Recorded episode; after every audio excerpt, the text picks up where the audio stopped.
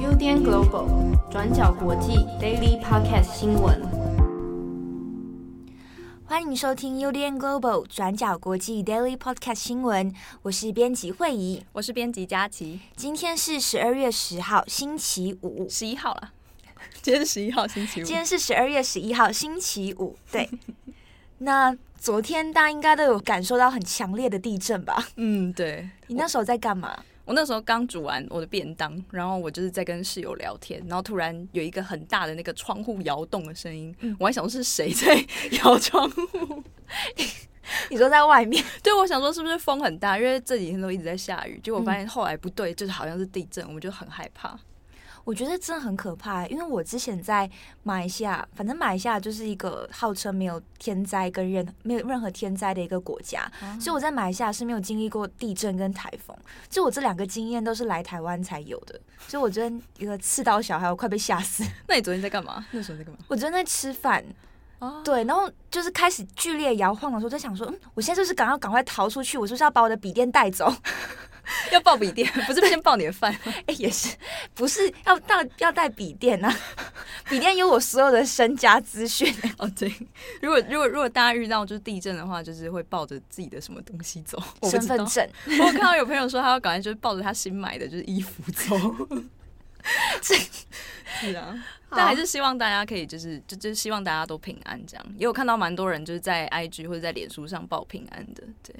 对啊，我们真的要去查一下地震相关的知知识，看一下真的要怎么处理。对，尤其昨天半夜好像又有一次，嗯，超恐怖的。你有醒来吗？有，我有醒，但是是结束了 我才醒。那 没关系，至少有醒来。我想说，如果真的，其实这样很危险呢，就是哦对，而且手机警报你其实半夜也听不到啊。就你你如果在睡觉的话，我自己是不会把手机放在旁边。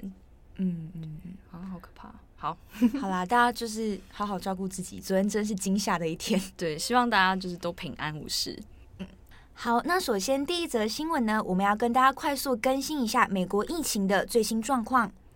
美国食品药物管理局 FDA 在昨天十二月十号的时候，经过投票以及评估，决定核准了辉瑞疫苗的紧急使用授权，预计最快呢下周就可以开始做接种了。主要也是因为说，美国的疫情再度创下了新高，单日的确诊人数突破二十万，死亡人数也突破了三千人。那死亡人数突破三千人，其实是一个非常严重的记录，因为这已经超过了美国九一一事件当日的死亡人数。那之前呢，美国就已经出现了医疗人员就是过劳以及无法休息的状况，所以如果这样子疫情的状况持续变得更严重，死亡人数、住院人数在攀升的话，那医疗系统很有可能就变得很难负荷了。那目前呢，美国这边是说他们会借鉴英国的经验，像是辉瑞疫苗，主要是先以高风险的人选，像是呃老人或者是医疗人员作为优先施打的一个社群。同时呢，他们也会留意说接种者的过敏反应的状况，尤其是孕妇到底适不适合，这些都会在之后再做进一步的评估。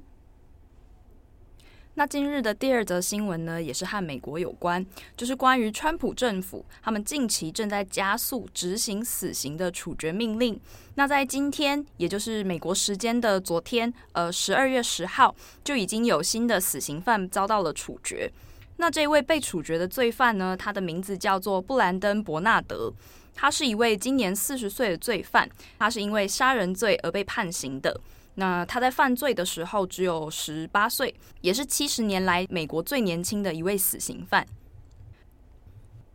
那要谈这个事件呢，我们可能就要从这位被处决的罪犯伯纳德来看看他到底是谁，还有为什么引起这样子的争议。这位伯纳德呢，他是一位现年四十岁的男性。那他的这个案件是发生在一九九九年，当时他只有十八岁，和另外五个青少年的同伙一起参与了一起抢劫杀人案。当时呢，他们是被指控共同谋杀了一对夫妇。他们呢，首先就是先抢劫这位夫妇，并且就是由伯纳德的其中一个同伙，他叫亚尔维瓦，袭击了这对夫妇，而且有枪击他们。然后再来呢，是由伯纳德把这两位塞到汽车的后车厢，最后点火烧了车子。也因此呢，在这个犯罪的事件当中，这两人都被求处了死刑。那这位他的同伙就是开枪杀死这对夫妇的亚尔维瓦，他已经在今年九月被处死了，而伯纳德呢，则是在昨天被处以死刑。只是呢，这个案子一直到最后都还有面临一些争议，比方说像是根据这位伯纳德的辩护律师，还有另外一份独立调查的医疗结果，都指出说，其实这对夫妻他们在遭到枪击的时候就已经死亡了。就是伯纳德，他其实并不是真正杀死他们两个人的直接关系人，因此呢，希望可以让伯纳德减轻刑责，改成终身监禁。另外，还有一个辩护律师提出的点，就是说，这位伯纳德呢，他在监狱期间一直都是良好的荣誉犯人，而且呢，他也一直在监狱里面提倡就是预防青少年犯罪的计划，避免像他一样的年轻人再度落入犯罪的问题当中。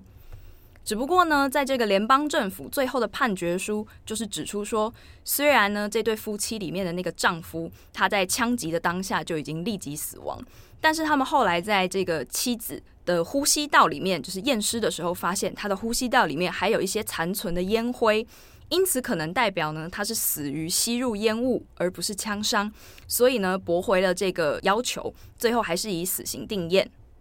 除了这个开枪的人，还有这个把他们塞入后车厢又点火的这个伯纳德之外，其他的四个人又遭到了怎么样的处境呢？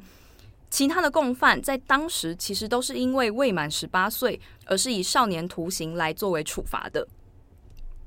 那这个事情呢，一直发展到现在，其实也引发了非常多人的声援，包括也有知名律师愿意加入他的这个死刑延缓的联署当中。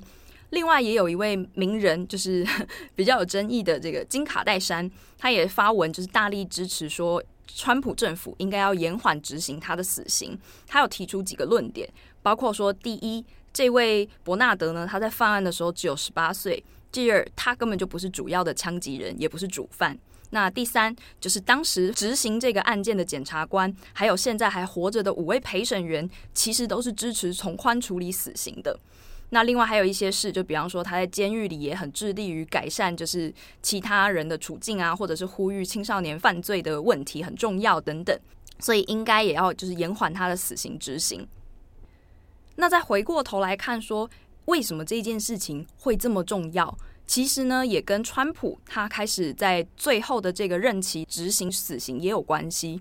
第一是说呢，二零二零年其实是美国死刑处决大爆发的一个年份。如果回看一些历史的话，会发现说，上一次美国的联邦政府正式执行死刑，其实是在二零零三年的时候。也就是说，已经有十七年的时间是没有由联邦政府所执行的死刑的。在这个期间呢，只有部分的州因为他们自己的法律会自己执行死刑而已。那原因呢，是因为在今年七月的时候，川普下令要恢复执行死刑，到现在已经是第九起案件了。那目前根据很多家媒体报道呢，未来还会再有四起，也就是总共在川普卸任前，可能总共会有十三起的死刑处决案件。那这也打破了所谓的政权交替时期，通常呢会为了避免动荡或者是引发争议而暂时不进行处决的这个传统惯例，也被川普的这个决策所打破了。那未来还会再有四次的行刑计划，也有可能会在之后引发更多的社会讨论。下一则新闻呢，我们来看看拜登他的内阁政府的新名单。在昨天呢，拜登他提出了戴奇作为美国的对外贸易代表之后，还有一个新的人选，也就是苏珊莱斯 （Susan Rice）。她是一位今年五十六岁的非裔女性，她呢将会担任内政顾问的角色。她过去呢在奥巴马政府时期就已经担任了国家安全顾问，另外她也是美国常驻联合国的一位代表。那她过去呢拥有非常深厚的外交背景。因此，也曾经一度是美国的副总统的热门人选之一。根据《纽约时报》的报道，因为呢，莱斯他在民主党的内部过去一直都是亲拜登阵营的，也因为这样子的表现呢，一开始外界的舆论也都认为说，很有可能拜登会是找苏珊·莱斯作为搭档，一起竞选美国总统大位。只不过呢，最后拜登选了贺锦丽。那贺锦丽呢，跟苏珊莱斯在许多政治特质上非常相似，包括都是有色人种女性。那另外也有丰富的政治经验。这次的这个人选讨论呢，另外还有一个比较让外界惊讶的点，就是因为苏珊莱斯她一直都是做外交工作的，也会被外界觉得说，诶，那你这次挑一个有丰富外交经验的人来做内政，会不会有点像是把他放在一个不太适合的位置上？不过呢，也有的媒体他提出的评论，则是认为说，这可能可以显示拜登内阁的一个新的方向，就是希望可以让更多多元性的族裔在内政的问题上可以得到更好的解答。那跟大家更新了美国的三则新闻之后呢，第四则我们要跟大家说一下，就是印尼的状况。那主要是因为印尼在星期三，也就是十二月九号的时候，进行了全国性的地方选举。而这个选举呢，因为有两点的原因而引起了一些关注和讨论，主要是第一，疫情下的选举；那第二点就是这次选举下的家族政治。我们两点都分别来看一下。首先是第一点，就是疫情下的选举，印尼的疫情状况其实非常的严重。那那时候就有很多人问说，选举一定要在这个时候进行吗？那主要是因为印尼目前的确诊人数是全东南亚最高，确诊人数来到了五十九万，死亡人数来到一万八，单日确诊人数也有六千多人。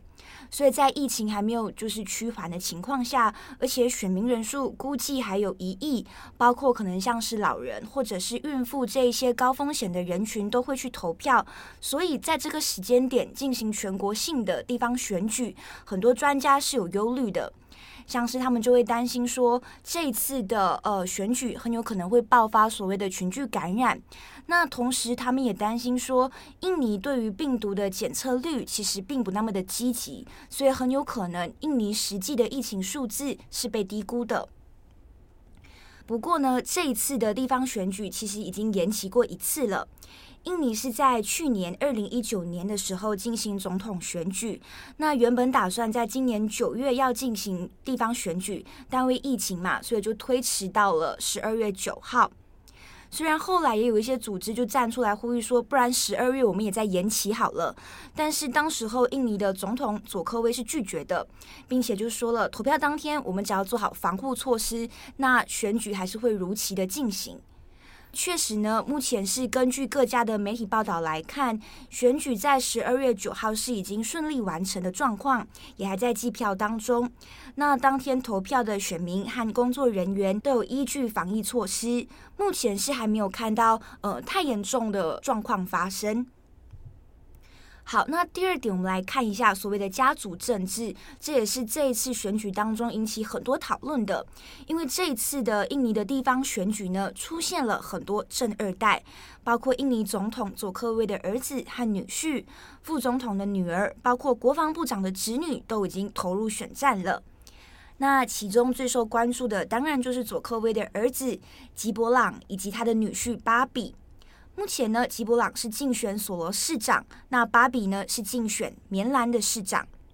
那我们根据九号快速计票的结果是显示说，吉布朗跟巴比的票数都是遥遥领先的，所以确定当选的几率其实非常的高。那为什么他们两个人会出来选举呢？外界主要就认为说，这是因为佐科威想要扩大自己的权力。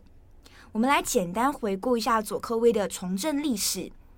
那佐科威原本是政治素人嘛，他是在二零零五年的时候弃商从政，也是从索罗市长的选举开始，然后他在那个时候就高票当选，然后还连任。接着呢，他就在二零一二年当选了雅加达的省长，在两年之后出来竞选总统，结果在二零一九年的时候连任，那目前任期会是到二零二四年。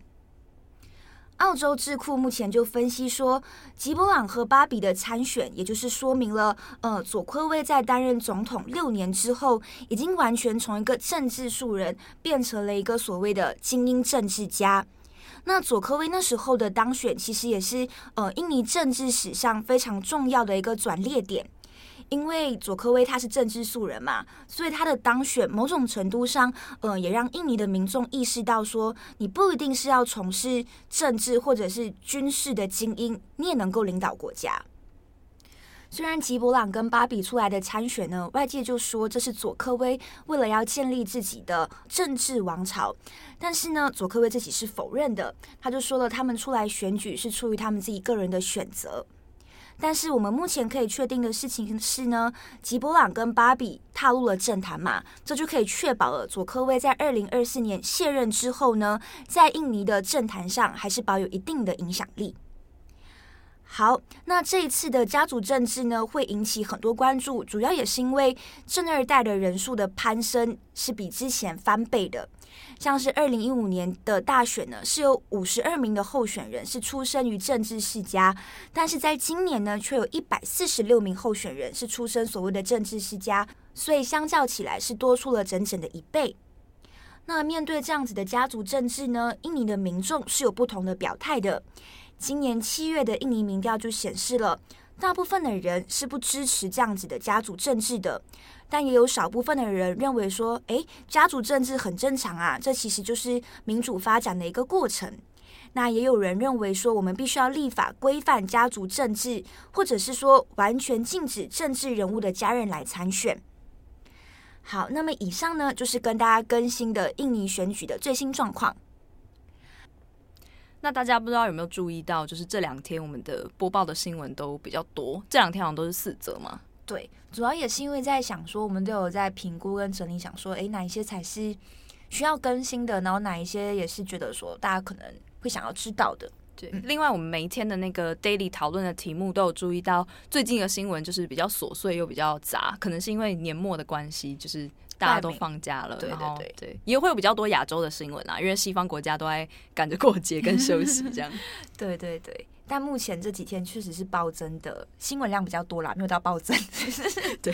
我就觉得我们好像在做那个灾难财，也没有财啦，就是灾灾难就会事很多。希望大家顺利一点，让我们就是轻松一点。已经快要结束哦，有啦，今天我比较轻松，今天正红请大家吃早餐哦，对。